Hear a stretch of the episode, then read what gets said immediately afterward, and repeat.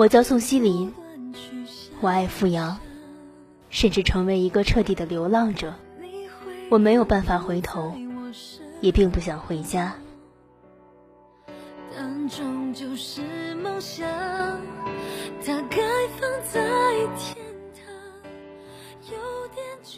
他曾经对我说：“活了二十三年，唯一拿得起、放得下的，只有筷子。”可现在我知道，还有我。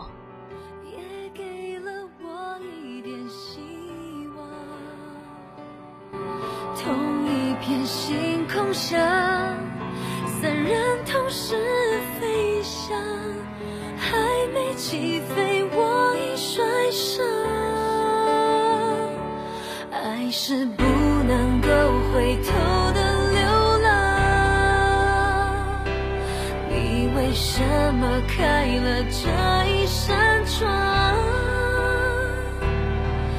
让灼热烈阳将我晒伤，不晒我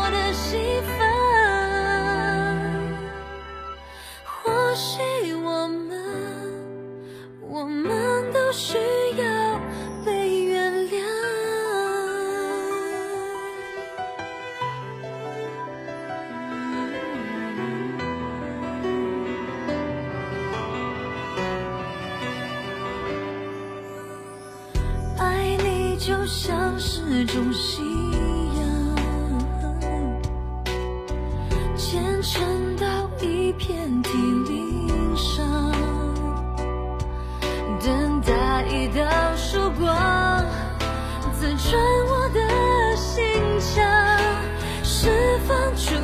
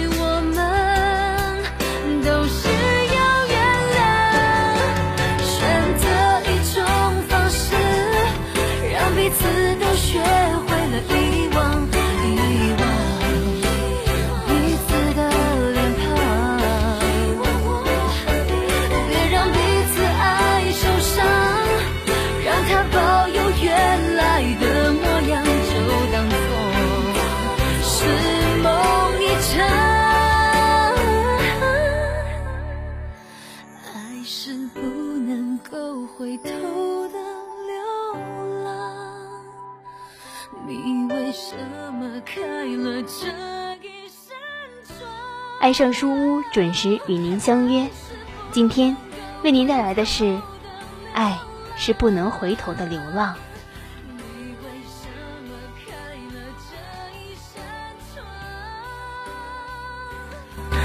让灼热烈阳将我晒伤，不晒我的心房。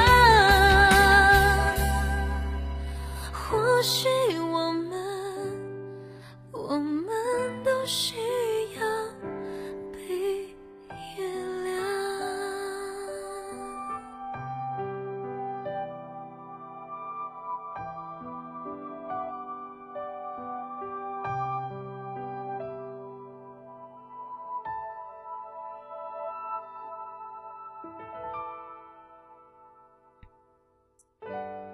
和付阳分手的第三天，我去一个人看了一场电影《非诚勿扰二》。这个电影的第一部是和付阳一起看的。那时候我们刚刚在一起，也是冬天。付阳还没有这么耀眼，穿着黑色棉袄排队去买票，会在入场时给我买奶茶轮手。把我的手放在他的口袋里。人真的是很爱回忆，特别是在面对与过往有关的事物时。我记得那时候，电影里拍摄了日本的北海道和小樽。我扯着富阳的手臂，撒着娇说：“一定要带我去啊！快点去给我赚钱啊，小付！”今天，我又坐在这里，电影里又出现了画一样美的小尊。我总觉得，看到的不是电影，而是我和富阳的过去。我坐在那里，用大围巾裹着自己，在全场因为葛优的幽默台词哄笑的时候，不合时宜的哭了出来，吓坏了我旁边的人。他连忙从口袋里拿出纸巾给我，我接过后礼貌的说了句谢谢。很抱歉，我在和他吃饭的时候慌了神，没有记住他的名字，只记得餐馆的灯光晃得我眼眶涩涩的。这是我和富阳彻底分手、切断联系的第三天，我的同学思静。给我介绍了一个号称理工小王子的博士生。他拿出纸巾递给我时，谨慎的样子让我觉得莫名的无趣。电影散场后，我问他：“你觉得我怎么样？”他说：“各种好啊，脸好看，声音好听。”我觉得面对这样的表扬有些尴尬，摆了摆手。不想再说话。冬天的长沙有一种很奇怪的气氛，大街明明热闹无比，可总透着一股很孤寂的味道。霓虹里映着的，不知道到底是幸福还是孤单。那年看完电影，我和富阳走过这条街，路过我的高中母校，我跑到门口。一只手拿着他给我买的烤红薯，一只手对他挥啊挥，学着韩剧里的女主角很矫情的样子，对快要考研的他大吼：“欧巴，快来！”我吓哭了一个路过的小孩子。富阳在马路对面吼过来：“宋希林，你个小疯子，快给我过来，冻死人了！”可是今天，只剩下我一个人，站在没有人往来的院子门口，路灯照在地上。泛着雪白色的光，我如同一个老人，靠着细数回忆里的片段，度过每一分钟。曾经好几次面对朋友的分手，劝说时云淡风轻，像个痞子一样的我，却始终没有逃过曾自以为最俗气的为情所累。关于富阳离开我的事实。就像崩裂的洪流一般，朝我毫不停歇的滚滚而来。我只能愣在原地，任由它将我击倒。而这仅仅是第三天。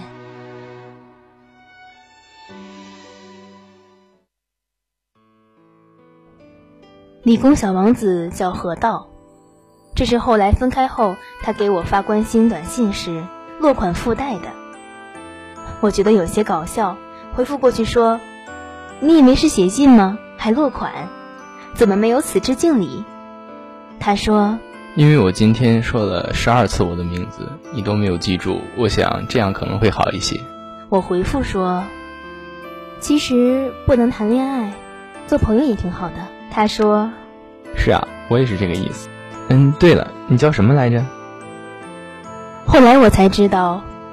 河道与我同是感情沦落人，他和相恋四年的女友分手，因为他出国留学一年，女朋友不甘寂寞，匆匆劈腿，找了个富二代。那你比我悲剧多了，都可以上电视去演戏了。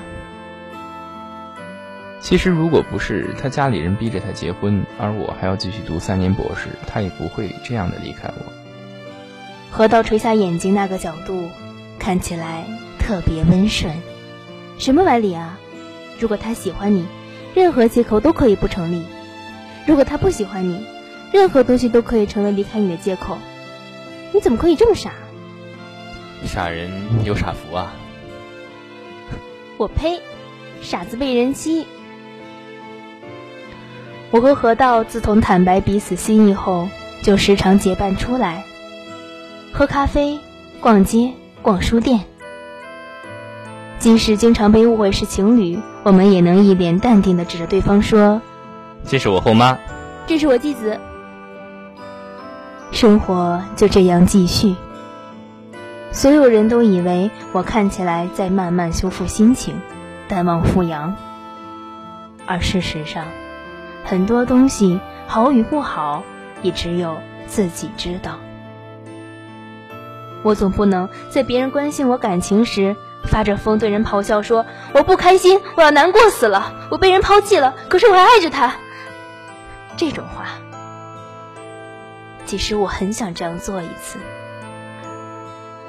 我努力隐藏自己的这一面，结果还是显露在了河道面前。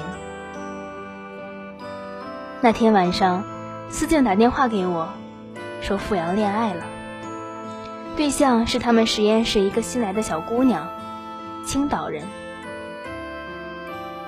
接电话的时候，我语气淡定，还调笑思静是个不折不扣的八卦女王。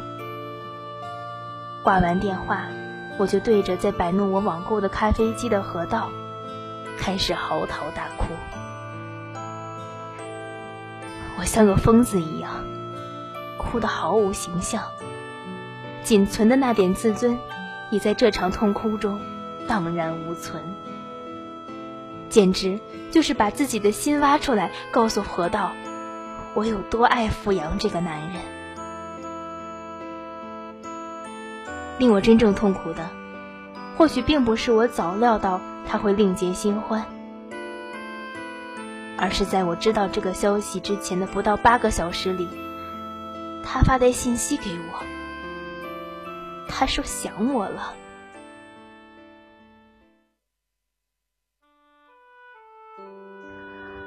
我母校的湖很出名，不仅仅因为历史悠久。那个湖在全校学生眼里是出了名的分手圣地。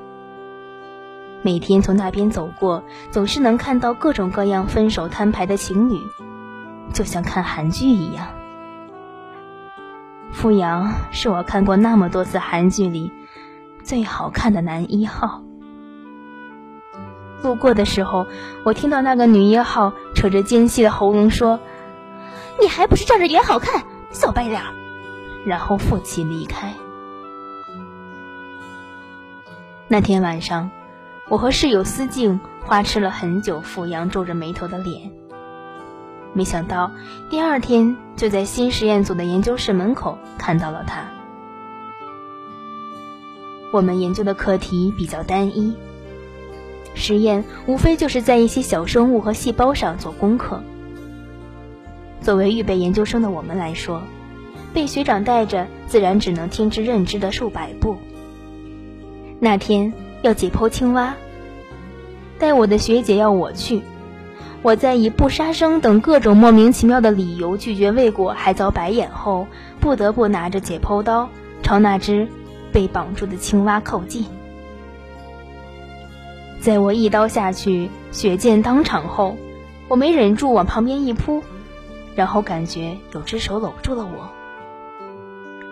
我镇定下来后，抬起头，看到了富阳的脸。其实没什么，很多人都怕青蛙的。富阳这样安慰我。我脸上还沾着青蛙的血丝，有些没反应过来。学姐跑过来问我杀好没，看到富阳在安慰我，笑了笑，拍了拍富阳的肩膀，没说话，就走开了。后来思静问我当时的感觉。我只是说，嗯，富阳真帅。思静翻了个身，面朝墙壁，半天才飘出一句：“那当然，唯一纯粹的校草。”富阳算是学校的名人，因为那张脸和家境。我问过他喜欢我什么，富阳对我说：“喜欢是没有理由的事。”那么。相恋也是没有理由的事，接吻也是没有理由的事，拥抱也是没有理由的事。我们的恋爱开始的很迅速，对于这段感情，很多人都不看好。富阳在女生里的名声并不算怎么好，当然，除了养眼。恋爱里的女孩子总是缺根筋，我以为我就是富阳的公主，天真的期待着他对我的承诺。有时候也会因为思静的旁敲侧击而产生不安和疑虑。可当我和富阳一起庆祝相识两周年纪念日时，我终于不再动摇。我以为这就是我追求的幸福终点，可是他却告诉我，我们要分手。我从他租的房子里搬出来，砸了一个他买的玻璃花瓶，两个瓷碗，捡烂了一条床单，两个枕套，他的三件衬衣，还把盐和味精对调了一下。那天晚上，我蹲在已经不再属于我的房间门口一整夜。路过的新生和学妹看戏一样的看着我。当时，我颓废的样子。去演患有白血病的韩剧女主角，大概不需要化妆。我是一个敢爱不敢恨、嘴硬心软的人。富阳问我：“有没有必要这么绝？”有的。可是说完我就哭了，就像现在这样。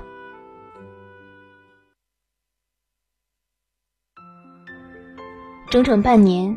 我再也没有富阳的消息，连思静也没有丝毫关于他的八卦。这个曾经和我生活每一刻息息相关的男人，就这样消失的无影无踪。有时候，我也会害怕突如其来对于他的想念，那确实让我无法承受。我只能像个两栖动物一样。白天过着积极向上的日子，晚上却总是沉溺在同一种诡异又悲哀的氛围里，像个心理障碍者。在这样过了三个月之后，我再次看到了富阳，是在同学会上。出乎意料的，更出乎意料的是，我没有看到他理应带出场的女朋友。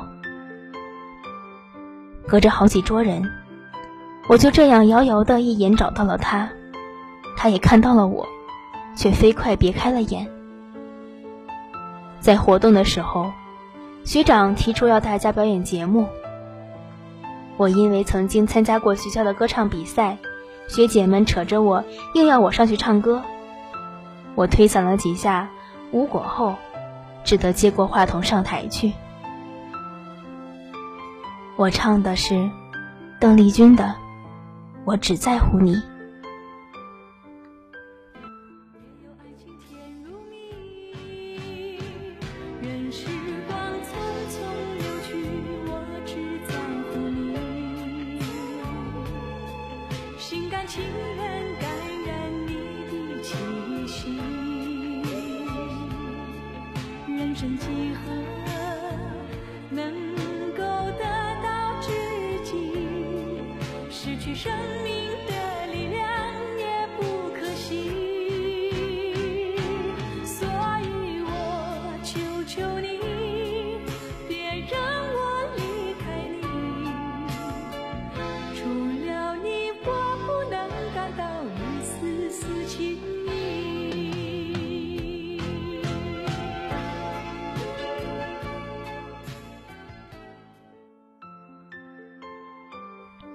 唱完后，我去了洗手间，在出来的时候撞上了一个人，然后被一把按到了墙上。我不用抬头也知道，那只手是富阳的。他身上有些许酒气，热热的呼吸喷在我的脸上。宋希林，是。干嘛来？干嘛出现？你是不是有毛病？我被学长邀请来，不能吗？我听着他的问话，怒气一冲，抬起头就吼了回去：“妈的，还是跟以前一样，小疯子！”是的，傅阳提到了以前，他他说我和以前一样是小疯子。很抱歉，我非常没种的红了眼睛。富阳，听说你恋爱了，干嘛一副对我余情未了的样子？你吃醋？吃你妹的醋！分手了，他没你好看。骗子！我感到手腕处的力气渐渐消失，直到完全被松掉，我才像逃荒一样离开，头也没回，不知道富阳脸上的表情。松掉我手腕前的那个吻，轻柔的像没有过一样。我已经忘记了富阳的吻，更加不记得这种充满了柔情的亲密。富阳吻了我的眼睛，那个地方仿佛被施了魔法，有小蚂蚁轻轻的爬过一般，显得格外敏感和不同。我没有忘掉富阳，哪怕一丝一毫。都没有。我成了富阳的地下恋人。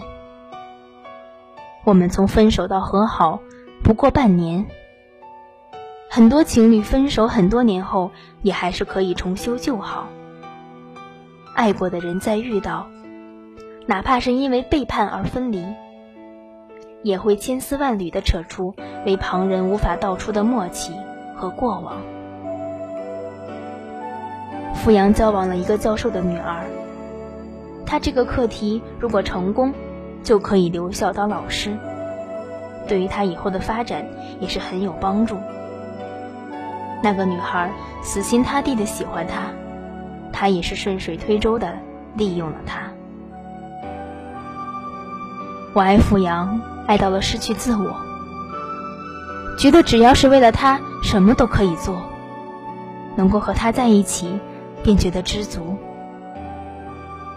在别人面前意气风发的宋希林，怎么会有这样的一面？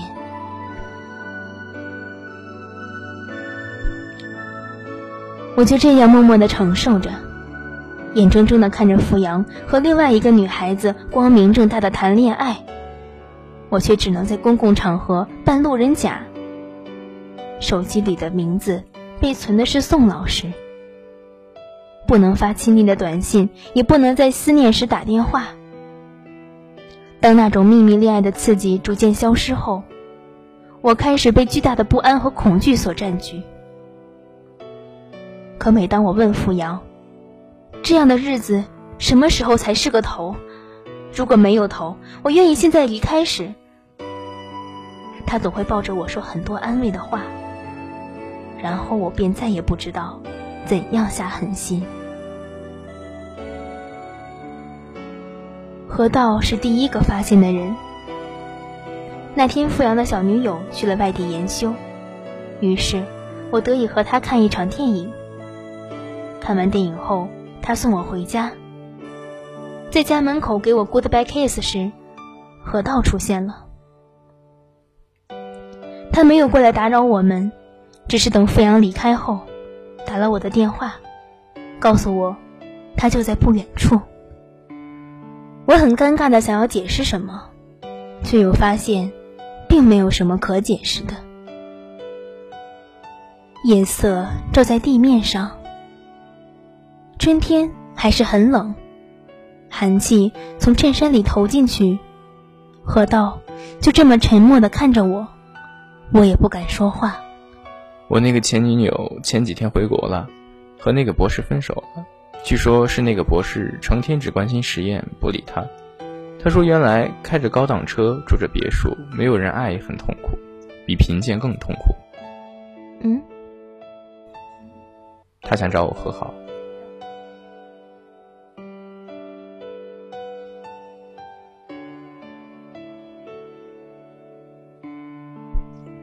河道突然抬起眼睛看着我，眼底闪动的光影像星星一样明亮。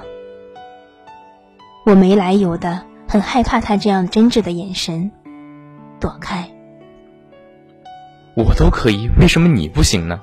何道问。我无言。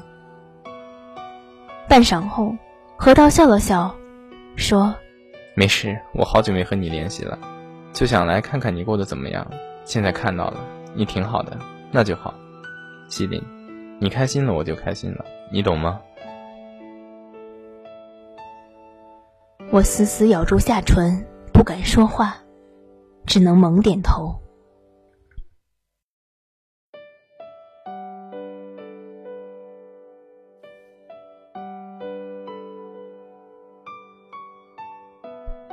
河道在春末去了泰国，他们的课时组织研修，他作为中间分子被选了去。上飞机前，他打了个电话给我。我要他别只顾着漂亮女孩的脸蛋儿好看，到时候找个人妖回来。河道在那头哈哈大笑的声音，很是悦耳。他却不知道，在几个小时前，我刚和富阳吵过架。他的正牌女友要他陪他去外国旅游，富阳只得跟去。而下周，就是我的生日。我希望他能陪着我，但是他。还是选择了那个女孩。其实我不是吃那个女孩的醋，我明白她并不爱他。她如果不是因为课题和学位，不会这样百依百顺。那天我和他吵了将近两个小时，我真的像个疯子一样，砸东西、骂粗口，甚至是打人。我要他陪我过完生日再走。他可以找很多借口，比方实验未完成、课题没做好等等。可是他却不肯。你要我还是要他？这不是一档子事儿，好不好？傅阳，你真自私！你只想着自己的前途、未来、学位，你却没有想过我。我把我所有能耗的东西都给了你，却不知道自己到底可以换来什么。西林，爱情难道是你这样有所求吗？扶阳又摆出了那个表情，让人疼惜的皱眉表情。不不不，扶阳，我摆了摆手，坐到沙发上。爱情也不会是你理想的那样，付出的人永远付出，一无所求。是，我终于明白，我绝不是个圣母。即使我再挖心掏肺的爱着富阳，我也不会一无所求。正因为我爱着他，才会渴求他的回报和爱。但富阳不明白。那天晚上，我想了很久，想了很多个离开富阳的办法。可我害怕，自己逃到了遥远的地方，心。却还是被他死死的攥在手里。那样，我去到了天边，也没办法自由。半夜的时候，富阳回到了家，在黑暗中抱着我，摸着我的头，喊我的名字。那一刻，我突然前所未有的觉得爱情如此可怕，甜蜜的味道像是一层糖衣。爱得越深，越会尝到各种苦涩。你无法逃脱他的摆布，只要你还能爱，还没死心，还能呼吸，他就牢牢地抓住你，繁殖在你的细胞和血液中。闭上眼睛前，我想到了河道去我家门口和我坦白那晚的样子。曾几何时。那样清澈的眼神，也只为我而存在过。而如今，为了富阳，已经不知道如何再好好爱人的我，再也不配拥有。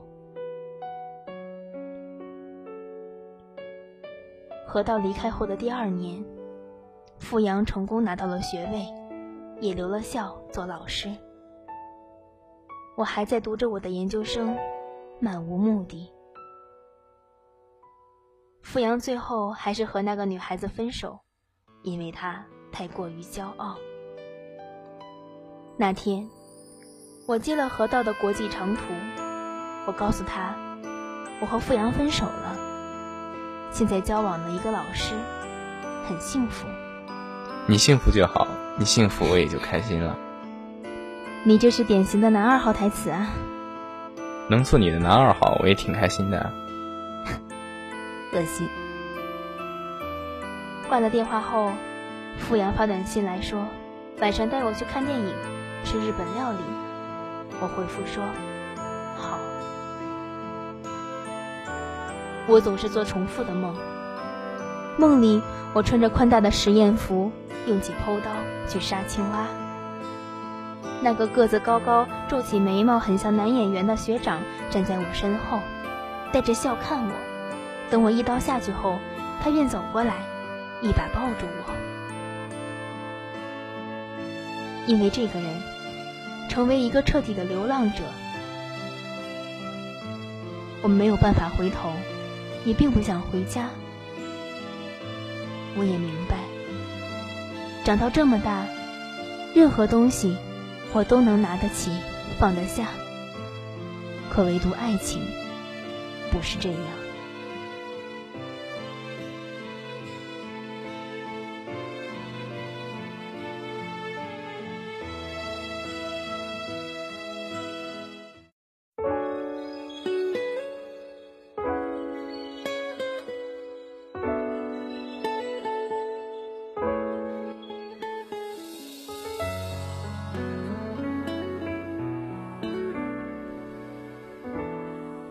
感谢您的收听，爱上书屋，期待与您的再次相遇。